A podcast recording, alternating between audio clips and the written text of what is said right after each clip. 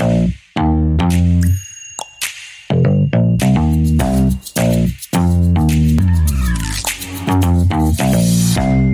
auf. Der Podcast. Freunde der modernen Personalgesuche, hier ist er wieder, der Instagram-Funnel unter den Dental-Podcasts. Und wenn ihr nicht, wie ich, lange Zeit nicht wusste, was ein Funnel ist, wir haben euch René und Sebastian mitgebracht. Die werden euch das heute Abend erklären. Herzlich willkommen, ihr zwei. Ja, moin. Vielen Dank für die Einladung. Und äh, oft kopiert, aber nie erreicht, auch er ist wieder da, Dr. Erik. Wunderschönen guten Tag, Abel. Sorry, jetzt habe ich euch ein bisschen das Wort abgeschnitten. Ähm, ja, herzlich willkommen nochmal. Wir hatten schon mal eine, das äh, Vergnügen, miteinander eine Folge zu den Ranking-Docs aufzunehmen. Jetzt seid ihr mit ZFA Traumjob wieder am Start. Und deshalb haben wir das als Anlass genommen, heute nochmal die moderne Personalsuche äh, als Thema uns auf die Fahnen zu schreiben. Da freuen wir uns natürlich, dass ihr euch die Zeit genommen habt. Ja, sehr gerne. Also sowohl mit Ranking Docs nach wie vor am Start und mehr am Start als je zuvor und zusätzlich auch mit ZFA Traumjob. Genau, können wir gerne über beide Sachen mal heute ein bisschen sprechen. Ja, so ein bisschen hat sich euer Betätigungsfeld, glaube ich, verschoben. Das letzte Mal war es noch so Homepage und Google Ads, sage ich mal. Und jetzt ist es in Richtung Personalsuche auf mehreren Ebenen. Hauptsächlich so dieses Social Recruiting und Kampagnen schalten, um eben Personal zu gewinnen, wenn ich das richtig verstanden habe, ne? Ja, also ich sag mal so, wir kommen ja eigentlich so aus der Patientengewinnung in dem Bereich, also durch Google Ads vor allem und äh, ja, Suchmaschinenoptimierung, wurden aber seitens der Kunden auch immer wieder mit dem Personalproblem konfrontiert, ähm, haben entsprechend dafür Lösungen entwickelt, haben die Lösung auch über Monate immer weiter optimiert, so dass das auch so ein bisschen zu unserem Steckenpferd wurde. Und aktuell ist es so, dass ein ähm, Zahnarzt mit uns häufig in die Zusammenarbeit startet aufgrund von Personalproblemen. Das heißt, er hat bestimmte Vakanzen in der Praxis. Die besetzen wir mit einer Kampagne und dann im Anschluss ist das Thema Patientengewinnung auch wieder interessant, weil ja auch wieder Kapazitäten da sind. Also so ist so der natürliche Verlauf aktuell. Also habt ihr das äh, Angebot eher erweitert? Es ist nicht so, dass ihr diese Google Ads, sage ich mal, gar nicht mehr macht, oder? Nö, genau. Also das ist erweitert, kann man so sagen, ja. Weil mich hatten äh, ein paar Hörer tatsächlich in letzter Zeit gefragt gehabt. Also A, weil ich eure Folge oft mal ähm, empfehle, wenn ich mit Leuten drüber diskutiere, wie man äh, bei Google vorne gefunden wird und warum das der Kollege besser macht, dann sage ich immer, eigentlich haben wir eine ganz geile Folge aufgenommen mit euch und das echt, die kommt echt gut an, muss ich sagen. Und da gab es jetzt zwei, drei, die gesagt haben, ja, ich habe dann da auf ihre Homepage geguckt und da habe ich jetzt zu äh, Homepage-Optimierung und SEO gar nichts mehr gefunden. Machen die das noch? Ja, das stimmt. Ähm, also ja, machen wir noch, aber der Einstieg ist wie gesagt in der Regel das Thema Personal. Da haben wir unseren Schwerpunkt hin verlegt, aber ähm, ja, Anfragen zu Patientengewinnung und so weiter nehmen wir natürlich auch an und ähm, schauen uns auch an, ob wir da entsprechend helfen können. Okay, aber dann, dann stimmt es, dass das auf eurer Homepage gar nicht mehr so ein Portfolio äh, dargestellt ist, oder? Ja, aktuell tatsächlich, ja. Wir sind auch dabei, ähm, eine Website ist ja auch ein lebendes Konstrukt, ja. also ein Organismus, den auch dabei zu überarbeiten. Das heißt, wir werden da auch perspektivisch wieder dieses Angebot der Patientengewinnung positionieren, aber wir sind da gerade selbst noch in der Findung, wie wir das jetzt ähm, entsprechend formulieren und positionieren, weshalb da aktuell nichts zu finden ist, aber definitiv demnächst wieder ein entsprechender Abschnitt vorhanden sein wird. Perfekt, aber ähm, damit habe ich auf jeden Fall Feedback gehabt, dass ähm, A, unsere erste Folge gut ankam und bin mir sicher, dass auch jetzt die zweite Folge gut ankommt, weil halt wirklich viel Input drinne war. Und äh, das sind beides so Themen, wo man so ein bisschen laienhaft, glaube ich, auch ein paar Sachen machen kann und dann sehr schnell auch merkt, wie viel man nicht versteht. Ne? Und ich glaube, ja. da werden wir heute auch wieder landen, dass wir am Anfang einfach mal drüber reden, was das ist und vielleicht können wir dann sogar ein bisschen durchgehen, wie denn so eine Kampagne ungefähr abläuft. Aber Matze, wie ist denn so der Einstieg? Warum braucht man überhaupt äh, jemanden, der einem hilft, Personal zu finden? Haben, haben wir so viel Mangel? Ja, das ist genau die Frage, die ich mir auch gestellt habe. Und da bin ich ganz gespannt. Ihr habt euch ja bestimmt äh, intensiv mit dem Thema auseinandergesetzt, beziehungsweise viel Praxiserfahrung schon gesammelt. Es wird ja überall, also wir haben ja überall Personalmangel gerade im Moment. Ähm, ist es wirklich ein Personalmangel, dass keine Leute da sind, oder ist es eher ein Umverteilungsproblem? Wie würdet ihr das beurteilen? Also ich glaube, wir sind uns alle einig, dass die Ressource Arbeitnehmer, egal in welcher Branche, wie du schon richtig sagst, knapper geworden ist. Das hat halt ganz viele Gründe, sei es demografisch, ähm, sei es einfach, dass auch andere Berufe entstehen. Also ne, diese, diese Arbeitswelt allgemein ist ja im Wandel, dass viel automatisiert wird, weshalb es dann auch viele kreativere Berufe jetzt gibt, sowas wie Content Creator, was man vielleicht vor 20 Jahren auch noch nicht kannte. Weshalb auch so, ich sag mal, konventionelle Berufe vielleicht nicht mehr so interessant sind wie früher. Das heißt, zusammengefasst, ja, es gibt schon einen gewissen Mangel. Also es gibt kein Überangebot von Arbeitnehmern. Ich glaube, das kann man wirklich dementsprechend schon äh, feststellen. Aber es ist jetzt auch nicht so, dass der Markt komplett leergefegt ist und ein krasser Mangel besteht, sodass man jetzt gar keine Arbeitskräfte mehr findet. Genau, vielleicht noch am, am Beispiel ZFA. Eine, eine ZFA, die ja früher nur in der Praxis arbeiten konnte, hat ja heute noch viel mehr Möglichkeiten durch digitale Arbeitswelten. Bestes Beispiel sind wir. Wir haben zwei ZFAs bei uns eingestellt und stellen gerade noch eine dritte ein. Ähm, das heißt, die, das ganze Wissen, ähm, was die Fachkraft mit sich bringt, kann sie auch auf andere Art und Weise nutzen, nicht nur in der Praxis. Und ich glaube, das ist so ein Faktor, der damit reinspielt. Aber nichtsdestotrotz gibt es eben auch noch Fachkräfte. Man muss dann eben auch die richtigen Wege finden, die zu erreichen und da auch ähm, ja, bei einem Arbeitnehmermarkt auch eine gewisse Attraktivität ausstrahlen als Arbeitgeber. Mhm. Ihr schafft also künstlich diesen Mangel herbei, den ihr braucht. Man regeneriert selbst die Anfrage. Das ist ein gutes Konzept, ja. Auf ganz kleiner Flamme, ja. Ähm, aber was würdet ihr denn sagen? Was sind denn eure Erfahrungen nach? Ihr redet ja bestimmt auch viel mit den Leuten und auch wenn ihr wen eingestellt habt, habt ihr Erfahrung. Was, was ist da der Grund, warum die aus der Praxis rausgehen? Sind die schlecht behandelt worden? Liegt es dran, dass wir ein Durchschnittsalter von Praxisinhaber von circa 52 Jahren haben, dass da viel, ähm, viele sich auf dem Thema Personal ähm, finden und binden nicht weitergebildet hat, also vor allen Dingen binden nicht weitergebildet mhm. haben? Wie sind da eure Erfahrungen? Ja, also wenn wir eine Bewerbung für einen Kunden generieren, dann fragen wir für den Kunden auch ab, was der ähm, Fachkraft eigentlich wichtig ist im Job, also warum sie wechseln will im Prinzip. Und das werten wir für uns anonymisiert aus und dadurch haben schon eine sehr gute Datenlage, warum eigentlich eine ZFA die Praxis wechselt, warum so eine ja, gewisse Umverteilung stattfindet. Und ähm, man kann das ja so ganz grob zusammenfassen, wenn man jetzt über Mitarbeiter-Benefits spricht, gibt es so zwei Arten von Benefits. Es gibt finanzielle Anreize, und die müssen natürlich irgendwie stimmen. Das heißt, wenn alle Praxen in der Gegend eine übertarifliche oder überdurchschnittliche Zahlung bieten und ich selbst als Praxisinhaber nur tariflich oder vielleicht sogar drunter zahle, dann muss ich natürlich schauen, dass ich da irgendwie mitziehe. Ne? Das ist schon mal klar. Also irgendwie auch gerade zu heutigen Zeiten mit Inflation und so weiter ist das Finanzielle ein wichtiger Punkt, aber häufig nicht der ausschlaggebende Grund für den Wechsel. Das sind häufig eher so weiche Faktoren, wie wir sie nennen. Also sowas wie, also das Team steht in der Regel an erster Stelle. Also es, ähm, die ja, Leute müssen sich einfach wohlfühlen im Team, da muss ein gewisser Zusammenhalt herrschen. Es ist nicht schlecht, wenn eine Praxis Team-Events anbietet oder Vergleichbares, sowie Fort- und Weiterbildungsmöglichkeiten. Also das alles sind eher so die Punkte, die nachher für einen Praxiswechsel ausschlaggebend sind. Und da muss man sich als Praxisinhaber dann die Frage stellen, ähm, was mache ich eigentlich gerade fürs Team, für die Fachkräfte selber, damit die sich auch fort- und weiterbilden können und so weiter. Und wie kommuniziere ich das nachher auch? Also ich finde das spannend. Das ist so ein Thema, das man ja die ganze Zeit hat, auch jetzt als junger Zahnarzt und angehend irgendwie mal in Richtung eigene Praxis denkend. Äh, fragt man viel die Mädels und jetzt gerade sind wir ja noch sehr nah dran. Und gerade das Thema Fortbildung erwähnen die immer. Aber ich bin, also ich, ich glaube, dass da auch einfach so Vorstellung und Realität super weit auseinanderklafft. Weil am Schluss ist das, worüber sie sich am meisten beschweren, entweder die blöde Kollegin, meist ist die blöde Kollegin 20 Jahre älter im Job und gibt ihr halt irgendwelche Regeln vor, oder mhm. das Geld.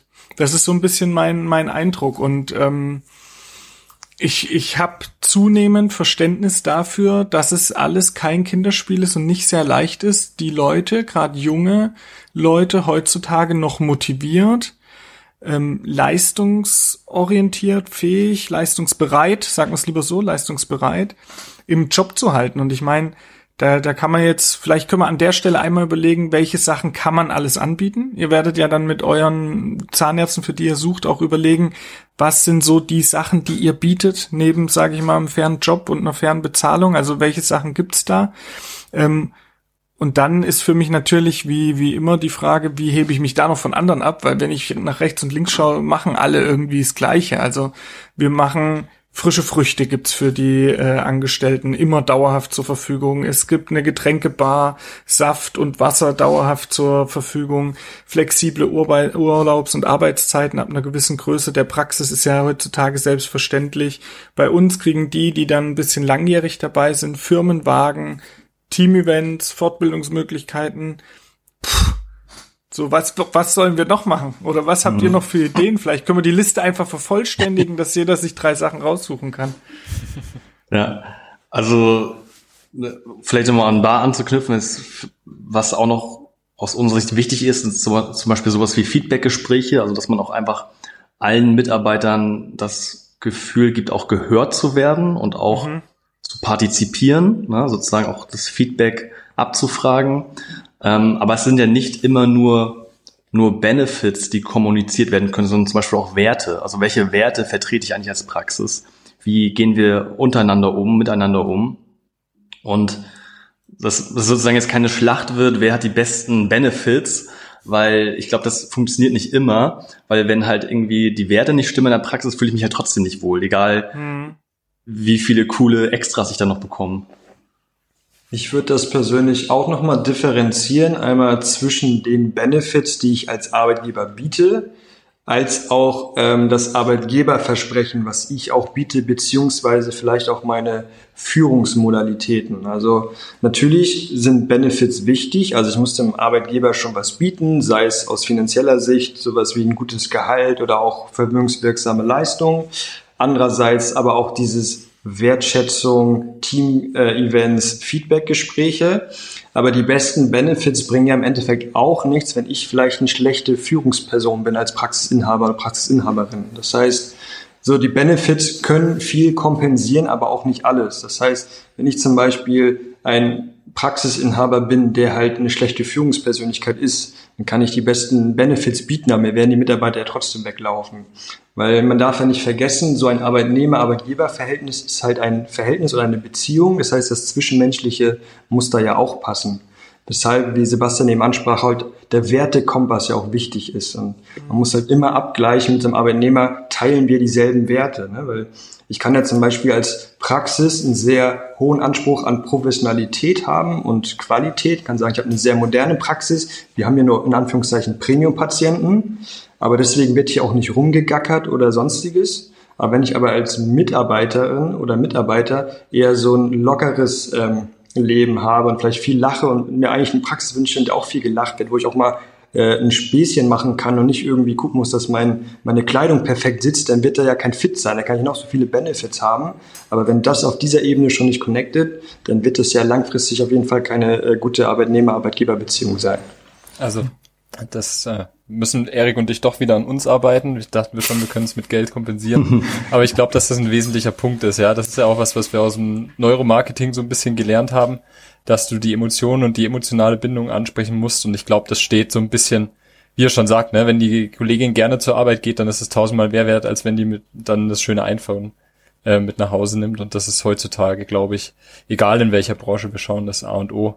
Und auch diesen ähm, ich glaube, Dieter Lange nennt es immer den Nordstern, was sie schon sagt, ne, dass ich einen Wert vermittel, ähm, dass ich äh, mit meiner Praxis eins bin und da auch zeige, wo es hingeht. Das ist heutzutage kommt es immer mehr raus, dass das auch gerade in der Außenwirkung und da kommen wir jetzt gleich drauf, wie ich diese Außenwirkung erziele. Da könnt ihr uns wieder weiterhelfen, ähm, dass das eigentlich das die Grundlage sein muss von einem modernen Unternehmen. Ja.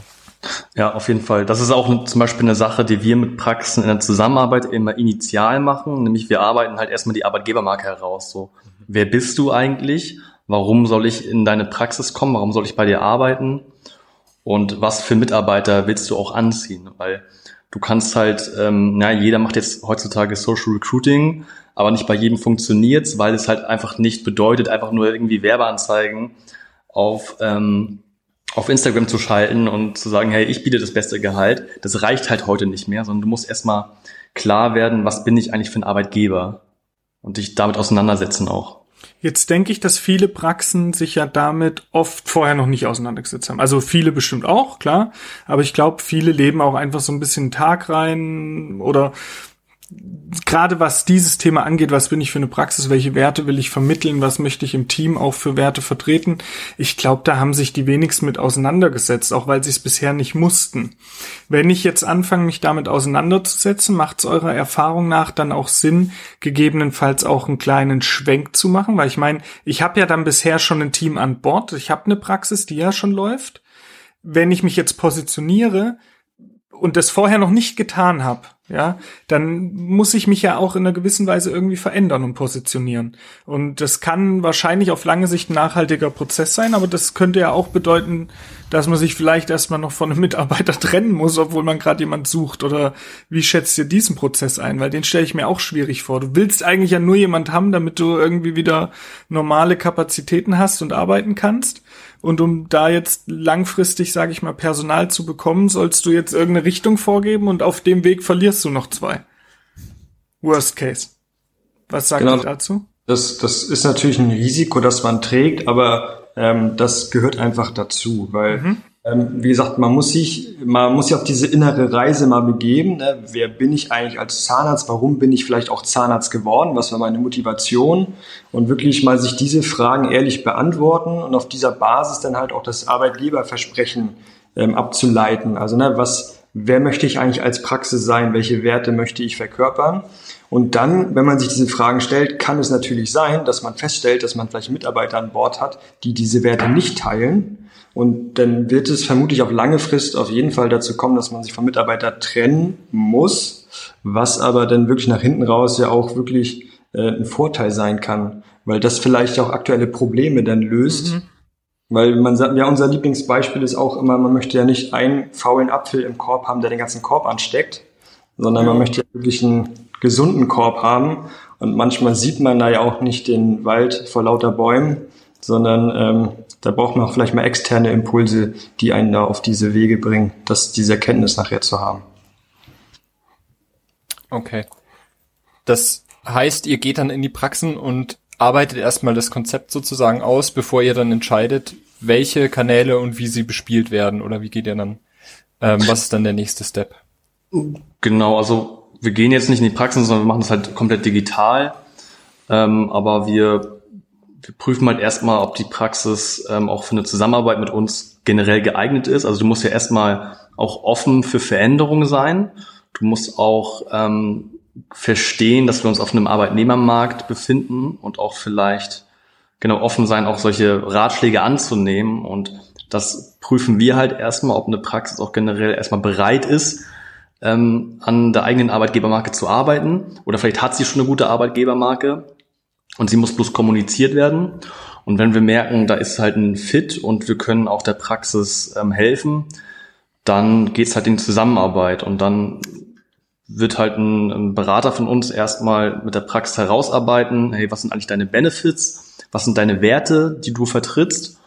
Und ähm, wenn das halt getan ist und vernünftige Bilder und Videomaterial erstellt wurde, dann kommt im Prinzip die Kampagne. Und das ist jetzt, glaube ich, groß, der große Unterschied. Viele starten mit der Kampagne. Aber diese ganze Vorarbeit wird halt vernachlässigt und dann bleibt halt oftmals der Erfolg aus. Und die Kampagne sieht halt auch oft gleich aus. Sorry, jetzt wolltest du gerade. Ja. Genau, also ich wollte nur noch ganz kurz ergänzen. Unsere Erfahrung zeigt auch, dass diese Vorarbeit wirklich 80 Prozent des Erfolgs ausmachen und 20 Prozent wirklich noch diese Kampagne ist.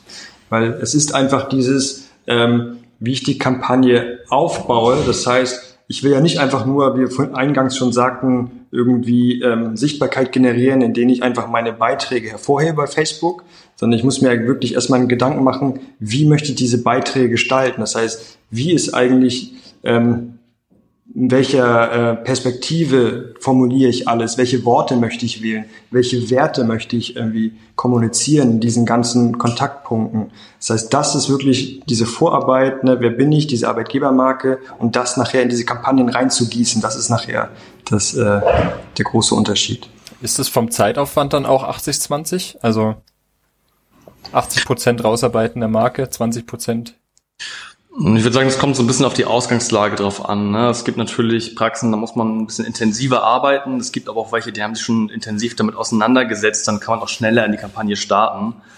Ähm, dann gibt es welche, wo man eben auch nochmal schauen muss, dass man ein vernünftiges Bild oder auch Videomaterial machen muss. Und dann ähm, ist die Vorbereitung von äh, ein, zwei, drei Stunden bis halt Tage, Wochen, also je nachdem. Genau, ganz unterschiedlich eigentlich. Ja, da ich eine kritische Frage möchte ich an der Stelle fragen. Ja. Und zwar, wenn jetzt ihr diese Sachen mit den ähm, Zahnärzten ausarbeitet, also was stellt euch als Arbeitgebermarke dar? Das sind doch am Schluss drei, vier Schubladen, immer die gleichen Sachen, die die Leute sagen, oder ist das so differenziert? Also ich sag mal, die Anzeigen, die ich gezeigt bekomme und mit unserer Podcast-Seite haben wir unseren Algorithmus so trainiert, dass wir, glaube ich, äh, also jede zweite Anzeige bei uns ist irgendwo jetzt eine, wir suchen eine ZFA-Anzeige. Ähm, das ist halt meist das Gleiche. Das, was ich vorhin meinte, mit Obst, Apfelkorb, Wagen, Geld, flexible Urlaubszeiten, keine Ahnung. Nettes ähm, Foto bewirbt dich hier in 60 Sekunden. Genau, nieder niedrigschwellige Bewerbung. Ähm, also, das ist alles gleich für mich, was ich da sehe. Ja. Ähm, und, und natürlich ist es nicht alles gleich und natürlich muss man Werte vertreten und natürlich kann man genau das kritisieren, dass die alle gleich sind und man muss halt Werte rausarbeiten. Aber welch, was, wie kann sich das unterscheiden? Also könnt ihr da so Typen einteilen oder mhm. sagt ihr, es ist doch so individuell, dass jeder einzeln ist oder helft mir da ein bisschen? Genau, also es gibt natürlich äh, gewisse Überschneidungen in den Benefits, keine Frage. Du kannst ja nicht immer das Rad neu erfinden. Ja. Wir versuchen trotzdem immer mit den Kunden auch wirklich Alleinstellungsmerkmale herauszuarbeiten, ähm, auch gerade was die Werte betrifft. Und nachher kannst du dich ja auch anders differenzieren als über diesen Text, der in der Anzeige steht, sondern auch mhm. über die, das, was du zum Beispiel über ein Video transportierst. Also wenn zum mhm. Beispiel jetzt eine, eine Mitarbeiterin das Video macht und ja. zu der potenziellen äh, Bewerberin spricht, das ist ja auch nochmal was ganz anderes. Ja. Und dann ist nachher auch egal, was da steht. Wenn da eine gewisse Sympathie ist und ähm, so, hey, mit der Person würde ich gerne zusammenarbeiten oder das Team, das sieht super sympathisch aus, ähm, das transportiert ja nochmal was ganz anderes. Mhm. Ja, okay, kann ich nachvollziehen. Ähm, vielleicht können wir dann jetzt einmal uns gedanklich dahin stellen, dass wir sagen, okay, wir wissen jetzt, was wir so ungefähr erwarten, was wir wollen. Wir sind junges, modernes, dynamisches Team, was äh, hocheffiziente Zahnmedizin mit flexiblen Arbeitszeiten machen will. Und jetzt fängt die Kampagne an wie stellen wir uns das mit euch vor? Ich meine, jetzt als Amateur würde man quasi meinetwegen super produzierte Bilder, ein kleines Video, einen schön formulierten Text oder vom Kollegen kopierten Text nehmen, wie es ja dann manchmal einem vorkommt.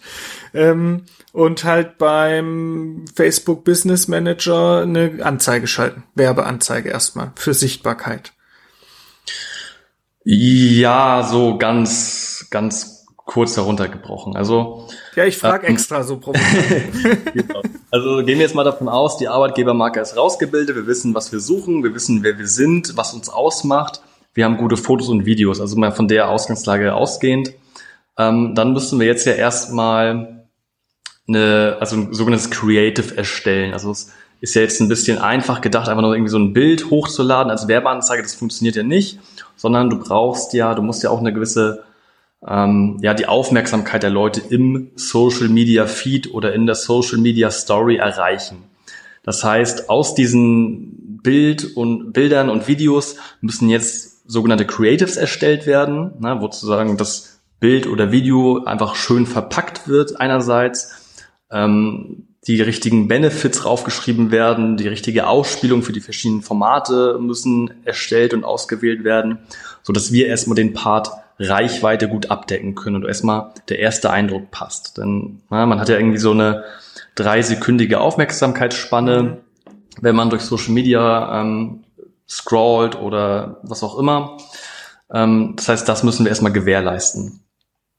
Und da ist zum Beispiel auch ganz wichtig, so das ist halt der erste Kontakt, ne, wie Sebastian eben sagte, ich scroll irgendwie durch einen Feed, ne, ich bin irgendwie gerade im Bus, sitze zu Hause auf dem Sofa, habe mein Handy in der Hand, bin auf Social Media. Das heißt, da müssen wir uns erstmal erreichen, dass jemand über diese Anzeige stolpert. Das heißt, Ja. wir müssen die Aufmerksamkeit erwischen. Und da gibt's halt schon ganz, ganz viele granulare Punkte, auf die wir achten müssen. Zum Beispiel, welche Farbgebung hat das Bild oder das Video? Ganz entscheidender Punkt. Wie Sebastian sagte, habe ich da die Benefits schon raufgeschrieben oder habe ich einfach nur ein plain Bild, wo nichts draufsteht?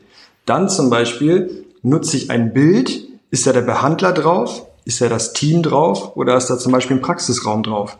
Klingt banal, Ja, aber ja. super, super Am besten so eine OP-Lampe. Ja, also wir, wir haben tatsächlich haben wir ähm, AB-Tests gemacht und haben bei Kampagnen einerseits ein Video vom Behandler und dann ein Video von der Mitarbeiterin gemacht.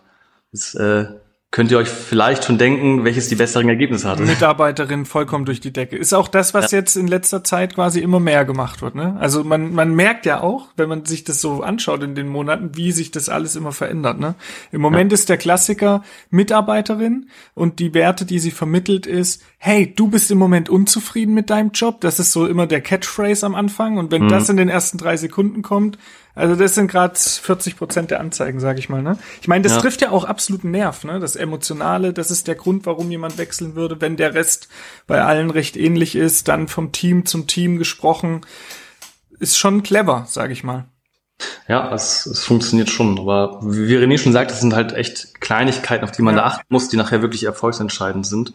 Und dann müssen wir natürlich auch schauen, so, dann kommt ein Klick auf die Werbeanzeige und wo geht's dann hin? Ja. Also das ist ja der nächste Punkt. Ja, Es bringt ja nichts, das irgendwie auf die Praxiswebsite zu leiten oder so. ja, oder, ja. Das macht ja kein Mensch. Also das heißt, wir Was müssen ist dann, eure Erfahrung, dass man es direkt, sage ich mal, so eine niedrigschwellige Schnellbewertung, äh, Bewerbung einreicht? Also dass man, wenn man da draufklickt, gleich so fünf, sechs Fragen kriegt und dann hinten seine. Kontaktdaten angibt? Oder was ist da das Erfolgreichste?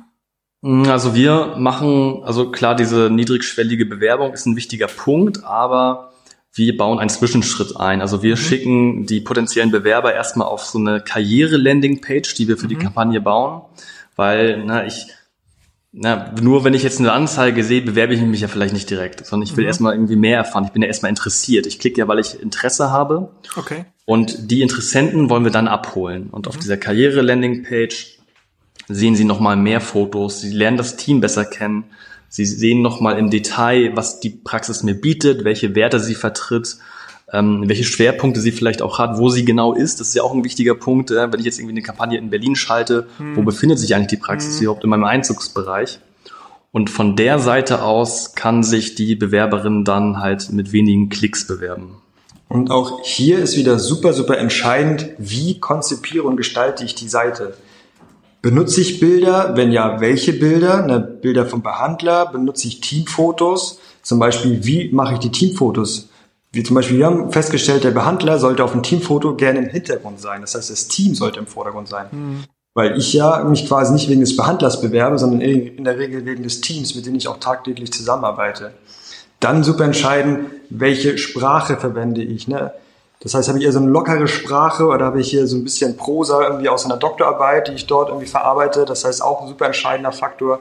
Und dieses ganze Zusammenspiel aus Text, Bilder, zeige ich Gesichter, welche Gesichter, zeige ich Teamfotos, mag trivial klingen, aber ist auch sehr, sehr entscheidend. Und da haben wir auch schon recht viele Tests mit über 200 Projekten jetzt gestartet, wo wir unsere Pages immer wieder angepasst haben, weil wir gemerkt haben, okay, wenn wir hier noch an dem Schräubchen drehen, können wir wieder ein bisschen mehr äh, Ergebnisse erreichen, also mehr Bewerbung im Endeffekt.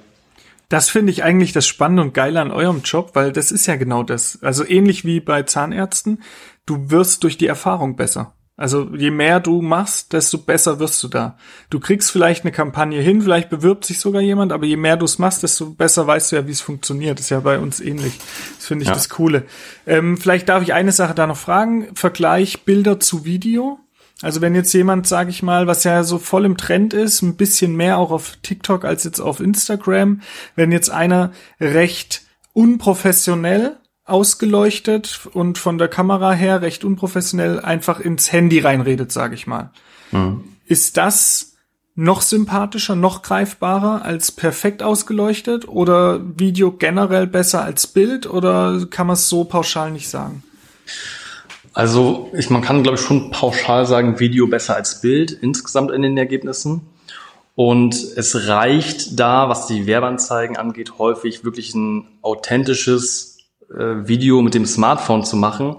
aber natürlich auch da auf gewisse Sachen achten. Klar. Also wir hatten jetzt auch schon ähm, Kunden, die dann irgendwie Videos von einer Kuhweide gedreht haben oder so, was jetzt vielleicht auch nicht ganz so passend ist. Also muss ich auch irgendwie da ein bisschen wiederfinden.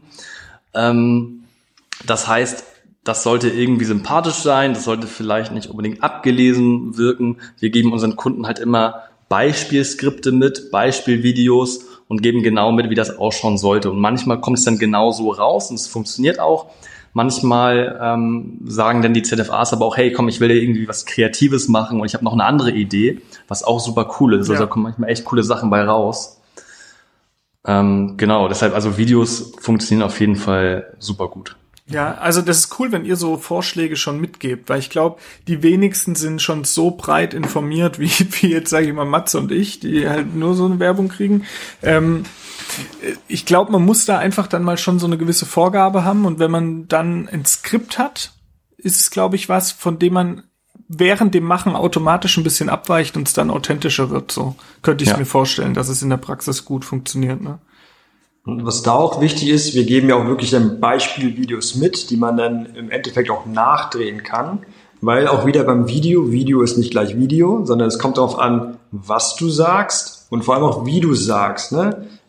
Stammelst du irgendwie hier kurz was runter, irgendwie unverständlich ins Mikrofon oder bringst du auch so ein bisschen Enthusiasmus mit rein und sorgst dafür, dass auch wirklich Interesse besteht und eine Sympathie rüberkommt? Oder zeigst du so ein bisschen ne, Mimik, dass du auch irgendwie nicht so einen toten Blick hast, sondern auch ein bisschen ne, mal so zeigst, okay, der hat ja auch ein sympathisches Gesicht und kommt sympathisch rüber. Das sind alles so Sachen, auf die man da im Endeffekt wieder achten muss, um da wieder was Ansprechendes äh, produzieren zu können. Ja, da denke ich jetzt gerade dran, naja gut, wenn ich jetzt niemanden im Team hab und selbst vielleicht auch keiner bin, der so sympathisch redet, wäre es doch clever, wenn ich mir so jemanden einfach nur fürs Video dazu hole, oder? Einfach so einen Schauspieler bezahlen. Hey, du guckst sympathisch, du hast super Gestik, Ja, kannst du also mal mein Video machen. Tatsächlich ist das ein Service, den wir anbieten, wenn, aber das ist für uns wirklich der, der Worst Case, also wirklich das allerletzte Ass im Ärmel. Wenn wirklich niemand das machen will, ähm, dann haben wir halt auch äh, ja, Influencerinnen, sage ich mal, die dann auch bereit sind, solche Videos zu drehen. Ist natürlich nicht ideal, weil es ist wenig authentisch. Ja. Ähm, das ist so das letzte Mittel der Wahl, aber das geht auch. Und man muss auch sagen, wir sind halt auch wirklich ehrlich, ne? wenn wir ein, Video bekommen von einem Kunden, was einfach nicht passt, dann sagen wir auch so, nee, das muss nochmal neu gedreht werden. So, aber in der Regel klappt es tatsächlich echt sehr gut. Ja gut, das bringt ja dann auch keinen weiter. Ja. Ähm, wenn ihr es gerade schon anspricht, mal ein Video, das nicht passt, ist ja dann eher schädlich oder hinderlich dann für die Kampagne. Inwieweit würdet ihr denn sagen, wenn ihr in Praxen reingeht, die schon Social Media machen, die vielleicht schon sich Gedanken gemacht haben über ähm, ihren ihre Hintergrund, über ihre Werte oder das noch nicht gemacht haben und trotzdem Social Media machen. Wie wichtig ist es schon, einen Social Media Account zu haben oder ist es auch eventuell manchmal hinderlich?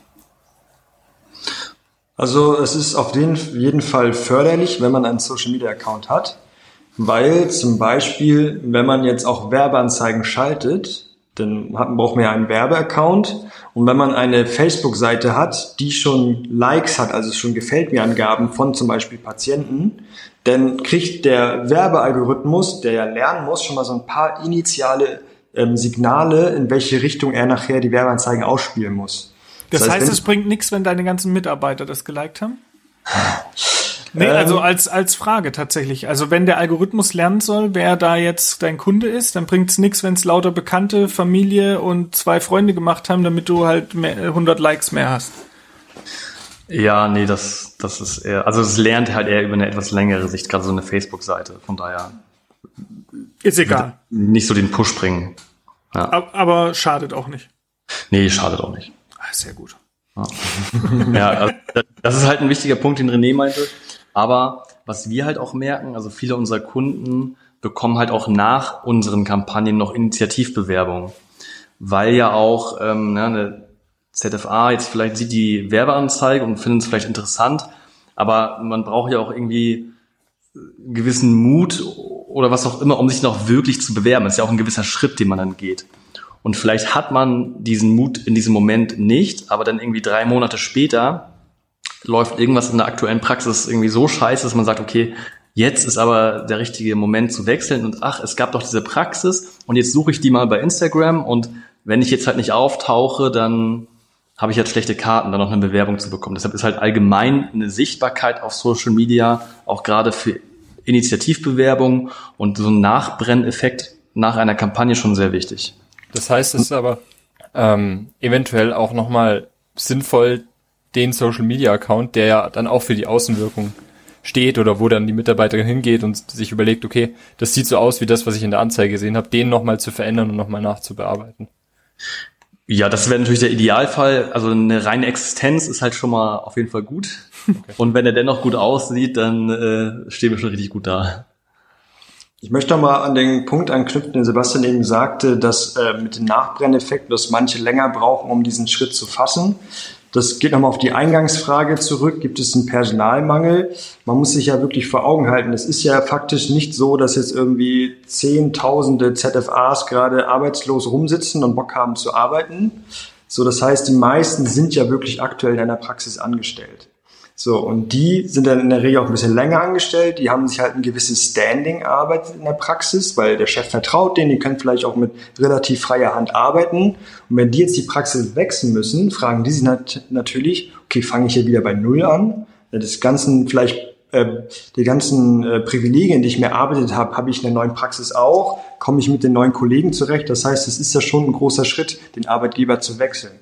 Und deswegen bringt es auch nichts, mal irgendwie für vier Wochen mal in die Sichtbarkeit zu gehen und eine mhm. Kampagne zu machen, sondern man muss da schon einen gewissen zeitlichen Horizont mitbringen, weil wir merken, wenn man so eine Kampagne fährt, dass auch wirklich nach zwei, drei, vier Monaten noch wirklich gute Bewerbungen reinkommen und dass teilweise auch die sind, also die dann wirklich schon eine sehr gute Berufserfahrung haben, lange in der Praxis gearbeitet haben und zum Beispiel auch gesagt haben, so jetzt habe ich die Anzeige viermal gesehen, jetzt muss ich mich einfach bewerben.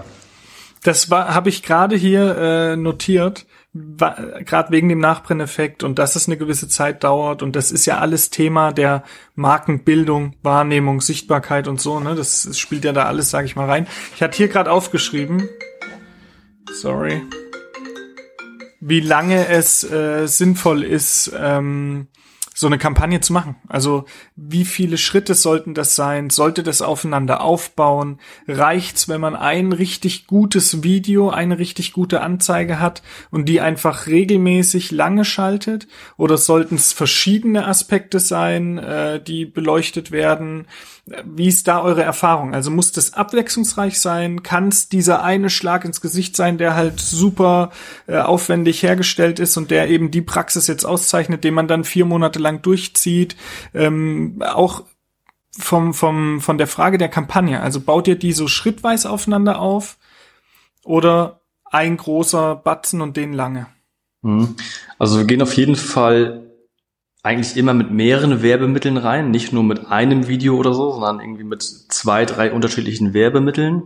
Und dann schauen wir uns wirklich datenbasiert an, was funktioniert am besten. Und wenn wir zum Beispiel der Meinung sind, ein ähm, Werbemittel performt nicht besonders gut, dann tauschen wir es aus. Und wenn wir zum Beispiel merken, dass die Frequenz nachher zu hoch ist, also dass zum Beispiel die Zielgruppe ein bestimmtes Video oder Bild schon zu häufig gesehen hat. Also irgendwie aus der Region um die Praxis herum hat jeder das eine Video schon drei bis viermal gesehen, dann ist es für uns das Zeichen, jetzt müssen wir wieder an der Kampagne rumschrauben und vielleicht das Creative austauschen, um da wieder neue Impulse reinzubringen. Also jetzt einfach nur ein Video oder ein Bild schalten, das laufen lassen, das ähm, wird vielleicht ganz am Anfang funktionieren oder man, das wird vielleicht initial so ein paar Bewerbungen reinspülen, wenn es gut gemacht ist. Aber man sollte so eine Kampagne schon ein bisschen länger beobachten, auch regelmäßig reinschauen, sich auch die relevanten KPIs anschauen und dann auch wissen, ähm, wann muss ich eigentlich reagieren? So, wann muss ich eigentlich was verändern?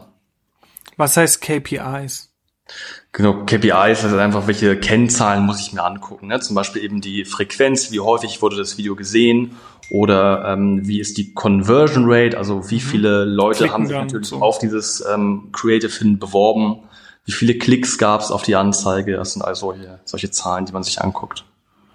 Und was brauche ich da, da schweifen wir jetzt gerade ab, aber was muss man alles eingebaut haben, um sowas nachverfolgen zu können? Das heißt, ich muss ähm, auf der Landingpage, wo das dann hingeht, letztendlich ja entweder Google Analytics drauf haben oder Facebook Pixel oder irgendwas, weil sonst kann ich es ja gar nicht sehen, dass die da hingehen. Oder wird allein schon das Klicken gemessen? Also das Klicken auf den Link. Also wie, also, wie weit muss man technisch sein?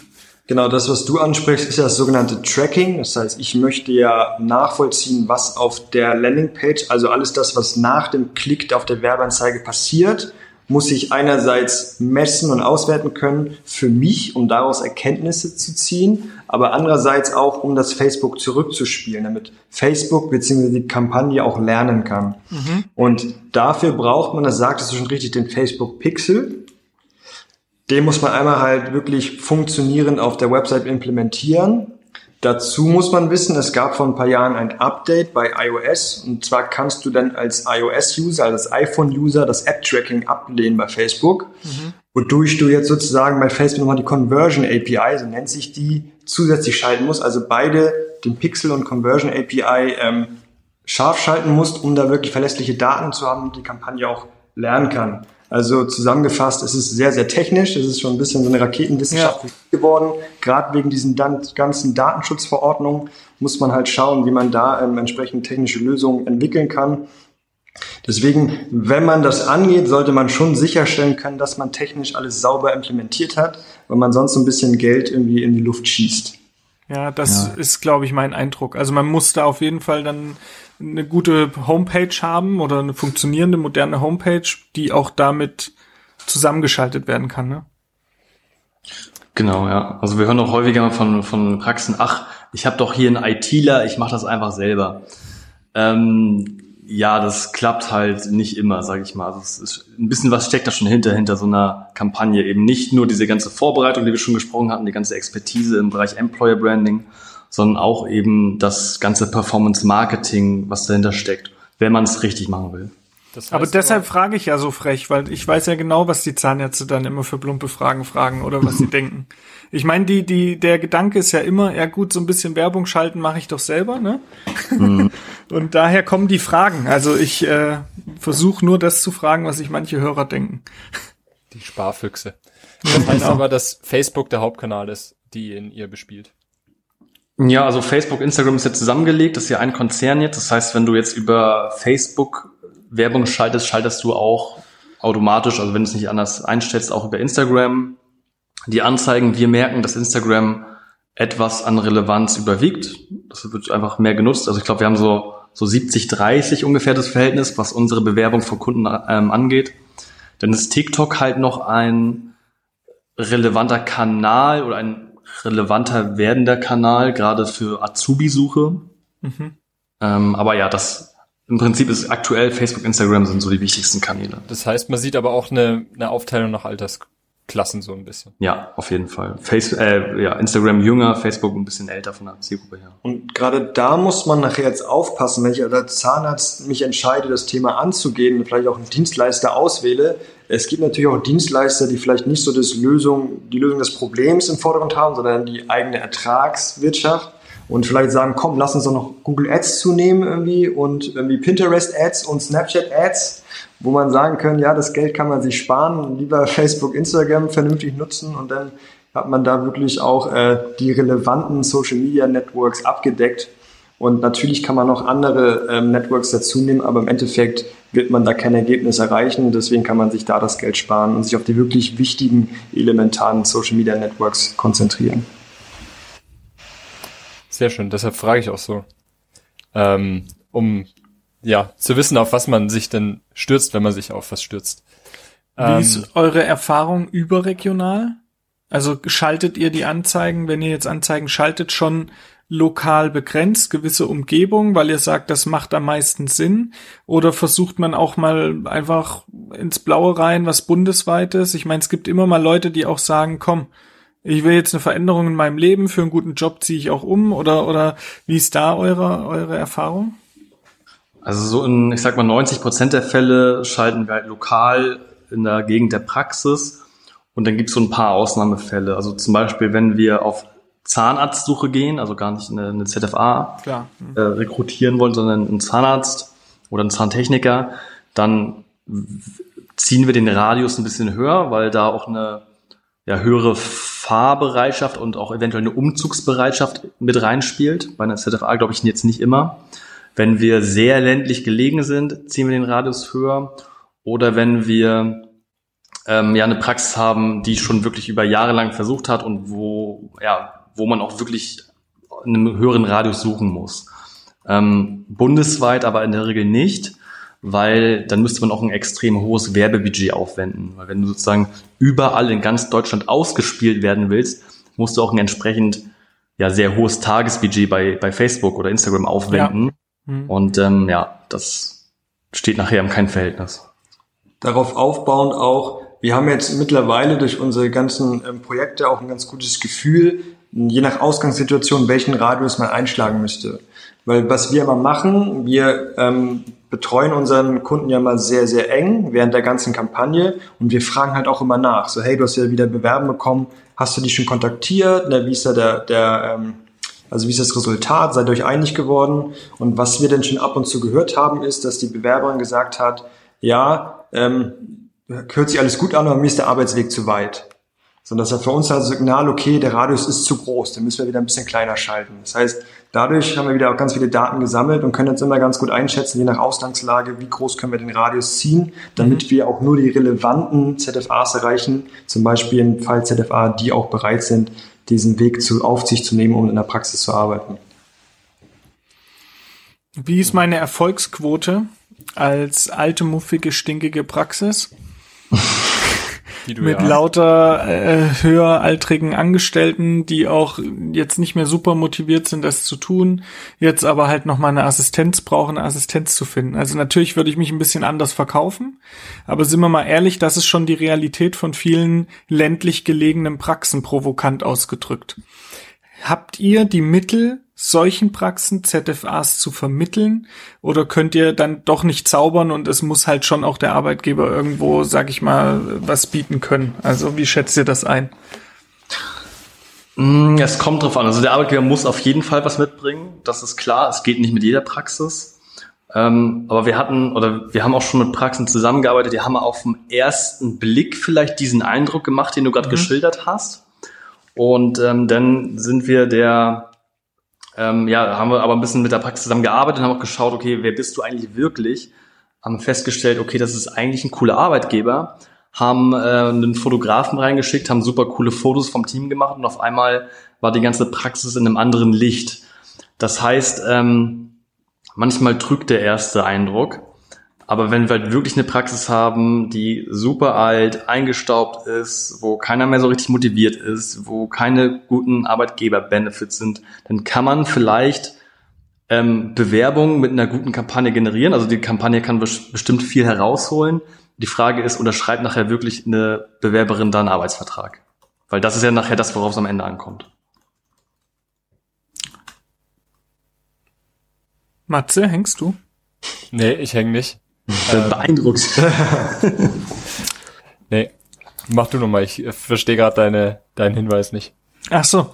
Ähm, Erfolgsquoten. Also wenn ihr jetzt so ein bisschen zurückschaut auf eure Kampagnen, was war jetzt euer Eindruck? Also konntet ihr 100% vermitteln, 90, 70, 80? War es die Wunsch ZFA oder ähm, hat man dann doch irgendwann seine Ansprüche nochmal verändert? Oder also wie, wie war jetzt euer Eindruck? Ich frage deshalb so gezielt nach, weil ihr ähm, die ersten Erfahrungsberichte auch als Videos jetzt in Social Media präsentiert mhm. habt.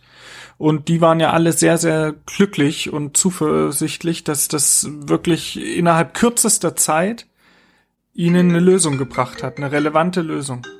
Ja, also ich würde sagen, in 80 bis 90 Prozent der Fälle können wir den Praxen helfen, dass auch die akuten Vakanzen besetzt werden, manchmal auch darüber hinaus.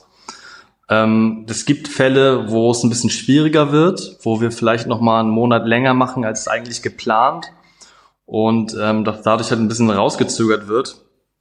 Aber dadurch, dass wir die Praxen halt schon im Vorfeld ja in Anführungszeichen qualifizieren und auch schauen, bist du auch wirklich dafür geeignet und bist du auch wirklich ein attraktiver Arbeitgeber und auch nur dann in die Zusammenarbeit gehen, wenn das gegeben ist, haben wir halt eine ziemlich hohe Erfolgsquote tatsächlich. Was heißt ziemlich hoch? 60 Prozent. Nee, wie gesagt 80 bis 90 Prozent. Ach so, habe ich gerade irgendwie ja. überhört, sorry. Das Ja, habt ihr aber 80 dann bis 90 durch, ist gut. Wie bitte? das, das habt ihr aber dann durch Learning by Doing rausbekommen, also wann der Arbeitgeber soweit ist und dadurch, dass ihr euch immer wieder selber hinterfragt habt. Ja, klar, klar. Das, äh, unsere Kampagnen werden auch immer besser und ähm, wir bekommen immer mehr Erfahrungswerte hinzu, immer mehr Daten hinzu und genau. Was wir auch machen, wir schalten nicht einfach eine Kampagne an und schalten nach zwei, drei Monaten wieder aus, sondern wir sind da wirklich täglich dran und ähm, sind dabei, die Kampagne auch zu optimieren. Das bedeutet, wenn wir sehen, dass eine Kampagne schlecht performt, dann hinterfragen wir auch sofort, okay, warum performt die schlecht? Haben wir vielleicht das falsche Creative gewählt? Haben wir den falschen Radius gewählt? Haben wir die Werbetexte irgendwie nicht so optimal gestaltet? Das heißt, wir schauen da schon, ne, woran liegt es, so dass wir immer ähm, schon sehr bestrebt sind, das beste Ergebnis rausholen durch dieses ständige Monitoring. Und selbst wenn man nach der vereinbarten Kampagnenzeit nicht das Ergebnis erreicht, was man gewünscht hat, kann man ja auch darüber sprechen, ob man die zum Beispiel nochmal verlängert um einen Monat oder das heißt, da nochmal eine Verlängerung geht. Genau, sodass das- am Ende des Tages das Problem auch wirklich gelöst ist. Genau, ja, okay. Alles klar. Gut. Was für Tools habt ihr als jetzt Agentur, die diese Sachen die ganze Zeit macht, ähm, zusätzlich zu jetzt Erfahrung und dass ihr wisst, wie das technisch geht und das ganze Know-how, sage ich mal, in, in einem zusammenführt, die jetzt jemand anderes nicht hat. Ich, ich ähm, frage insofern, könnt ihr schon irgendwelche Zielgruppen auf Facebook, sage ich mal, haben und dann so Lookalike Audiences für andere kopieren? Also profitiert er aus, aus einer Kampagne für eine andere raus, abgesehen jetzt von eurer Erfahrung? Ähm, also ja, vielleicht versteht ihr meine Frage. Ne? Also Facebook kann ja dieses Retargeting machen, sieht ja, wer wie mit der Anzeige interagiert und könnt ihr diese Gruppen irgendwie klonen und sagen, dass bei der nächsten Anzeige das schon direkt in diese Richtung geht von einem anderen? Also dass das sofort gezielter funktioniert oder läuft jede Kampagne, sage ich mal, von vorne von null an? Ähm, also wir starten in der Regel schon relativ breit rein, ne, um sozusagen auch erstmal keinen Ausschluss reinzubekommen.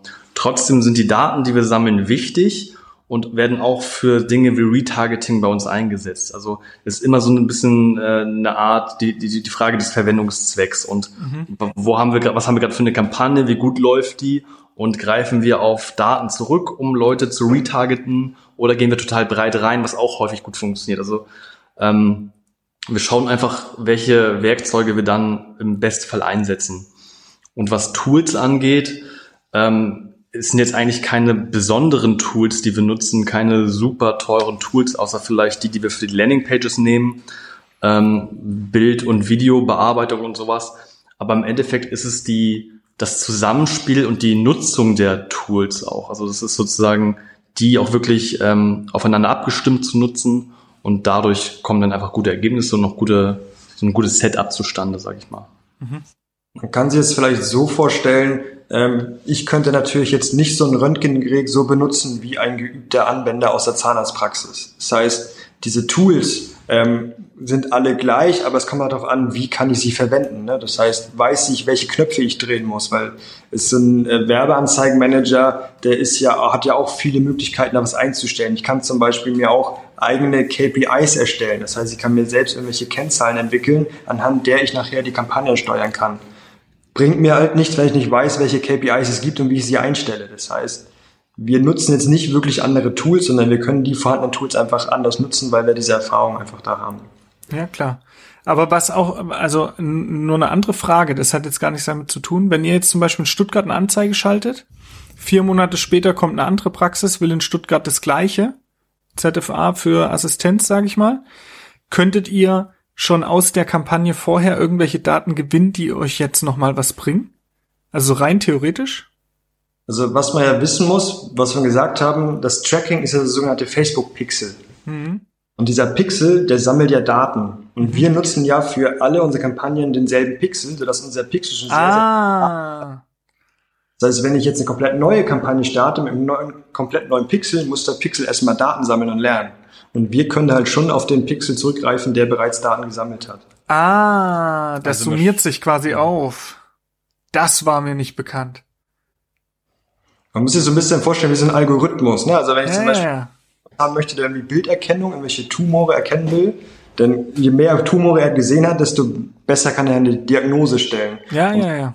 Facebook-Algorithmus. Je mehr Daten er schon gesammelt hat, desto schärfer kann er nachher prognostizieren, welche Attribute auf unsere Zielgruppe nachher zutreffen.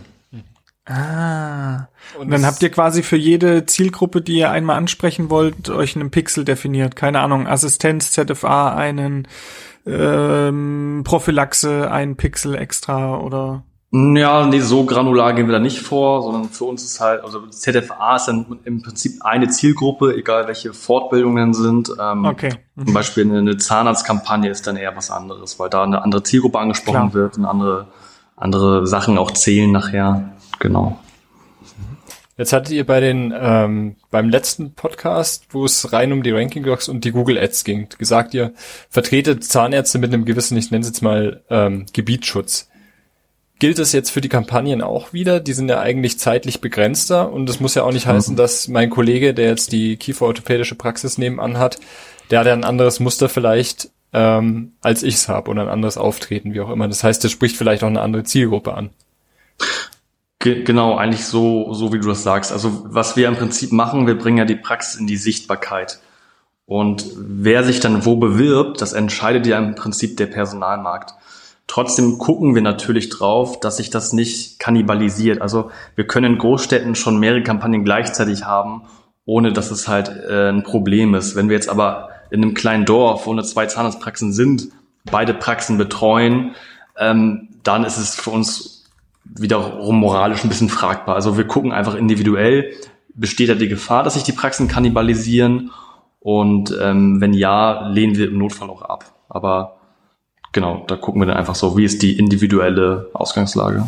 Kannibalisieren. Ich wollte Geiles auch Wort, ey. Ist das Machtbegriff in dem Genre? Ja, oder? Also, hört sich Genial. gut an. Sehr schön. Ähm, und dann hat ja Erik, der ist ja auch ist immer gut informiert, ähm, der hat jetzt schon mehrere Kampagnen gesehen, der hat ja schon mehrere Agenturen sich wahrscheinlich angeschaut. Was würdet ihr denn sagen, was macht euch einzigartig? Was, wie könntet ihr jetzt den, den Erik an den Haken bekommen? Hm. hm. Ja, also gut, einerseits sind wir halt schon relativ lange am Markt, also wir kennen die, die Zahnarztbranche schon ziemlich gut mit all den Herausforderungen, haben selbst bei uns ZFAs eingestellt. Dadurch kennen wir die Zielgruppe noch besser und sind wirklich direkt dran an der Zielgruppe und haben halt einen sehr, sehr starken ähm, Beratungsansatz im Vorfeld. Und das ist halt ähm, unserer Meinung nach das, was heutzutage, wo halt auch immer mehr Praxen Social Recruiting nutzen, nachher den Unterschied macht. Also auch wirklich sich oder wirklich zu hinterfragen, was bin ich für eine Arbeitgebermarke? Und das bilden wir mit den Praxen heraus, ähm, haben dann eine sehr enge Betreuung. Das heißt, jede Praxis hat bei uns einen Ansprechpartner, der auch proaktiv anruft, fragt, wie es läuft und auch über die Social Recruiting Kampagne hinaus berät. Das heißt, ähm, wenn Erik jetzt Probleme mit Bewerbern hat, wenn er nicht weiß, wie soll er den Erstkontakt gestalten, wenn die E-Mail reingekommen ist, wenn er ähm, sich fragt, wie viel Gehalt soll ich denn eigentlich bieten, was ist denn eigentlich angemessen, dann sind das alles Fragen, wo wir auch beraten. Sehr gut, ja.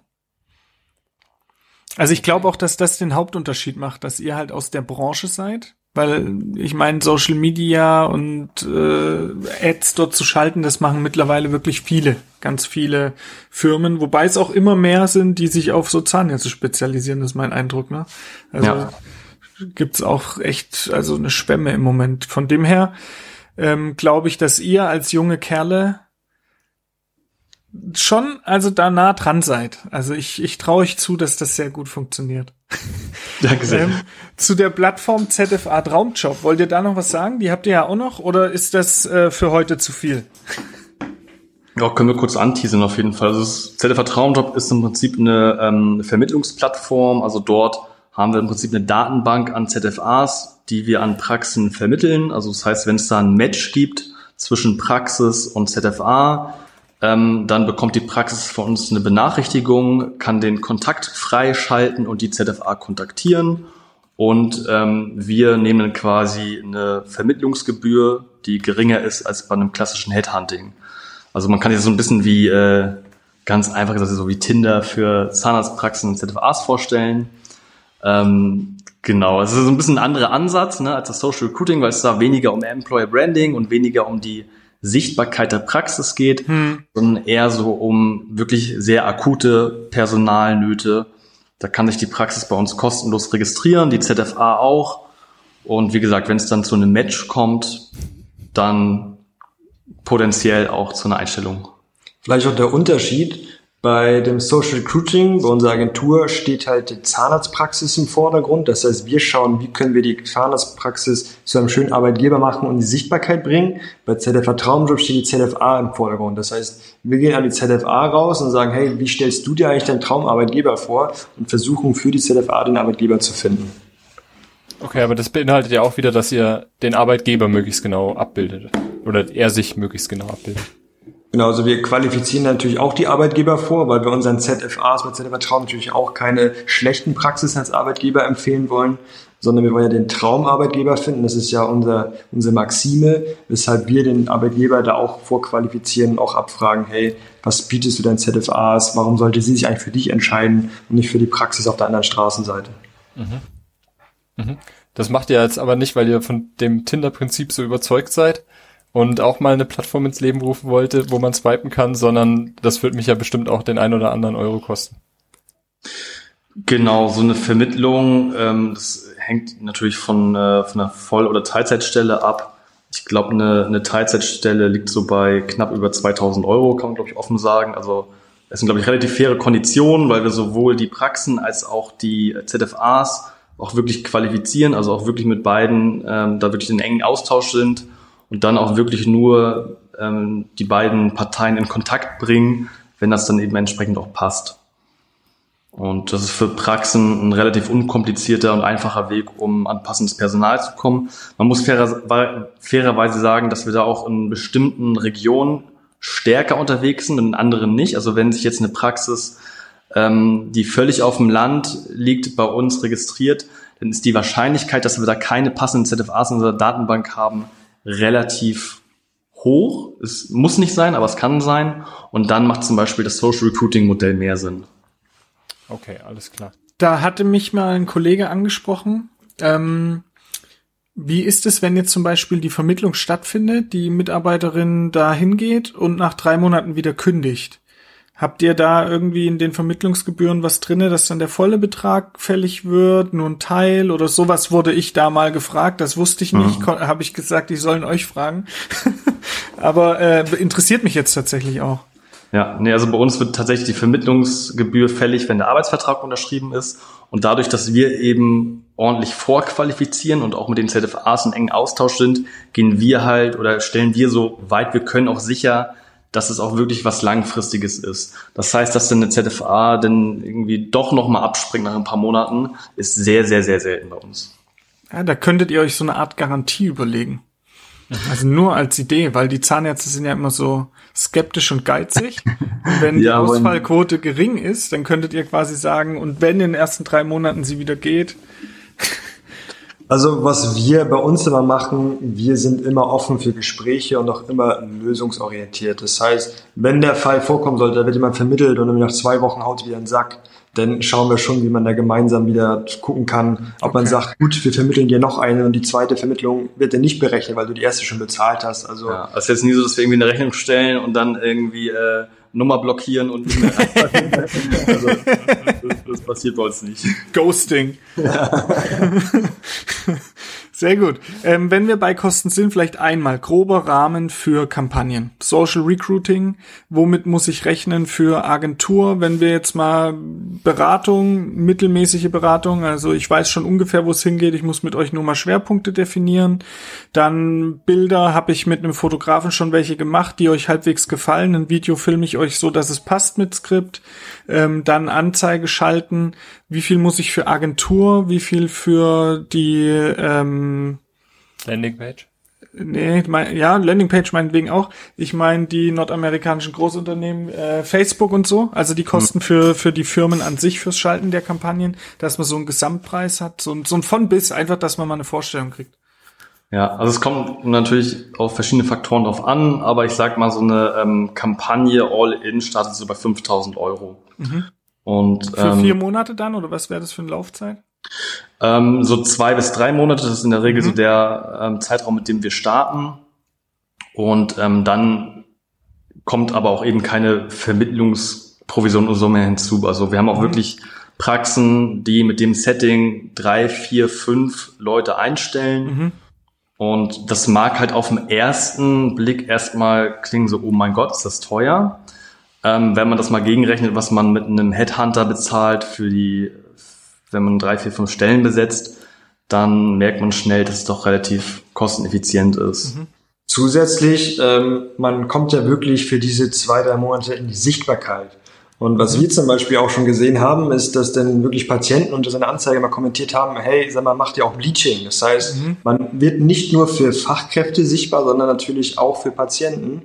Und das macht natürlich auch einen professionellen Eindruck auf Patienten, wenn ich sehe, okay, die Praxis sieht da ganz schön aus, ist gut in Szene gesetzt und ähm, hat ja auch irgendwie Bedarf an Fachkräften. Das heißt, die expandieren, die erweitern sich, sodass es auch noch einen positiven Eindruck auf Patientenseite auslöst. Was du beim Headhunter natürlich auch nicht hast, der einfach nur irgendwelche äh, ZFAs anschreibt und danach dann quasi wieder verpufft. Ja, ganz klar, das zahlt auf dein Markenkonto ein. Also das ist jetzt nicht nur der Effekt, dass da am Schluss auch jemand äh, mit am Stuhl steht oder in der Praxis arbeitet, sondern es zahlt immer in die Marke mit ein. Das, das kann ich schon nachvollziehen. Ja, sehr cool. Habt schön. ihr noch was, was ihr unseren Hörern mitteilen möchtet? Diesbezüglich. Wie kontaktieren wir euch? Ähm, ich glaube, der einfachste Weg ist auf zahnarzt-mitarbeiter.de zu gehen. Das kann sich, glaube ich, jeder merken. Dann äh, dort erfährt man ein bisschen mehr über uns. Da sind halt auch die Kundeninterviews, die du schon angesprochen hast. Also da kann man sich, glaube ich, aus mit jeder möglichen Ausgangslage mal ein Kundeninterview anschauen, ob es eine Großstadt ist, ob es auf dem Dorf ist, was auch immer. Ähm, bekommt ein bisschen Eindruck von uns und kann dann eben auch eine Anfrage stellen. Und dann würden wir einfach kurz telefonieren und schauen, ob wir gut zueinander passen.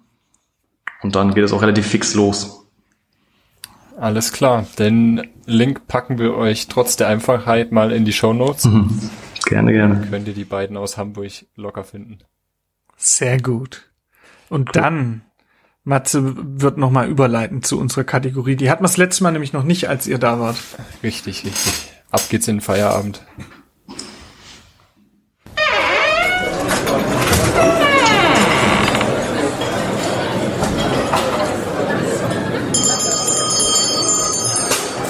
Feierabend, letzte Runde.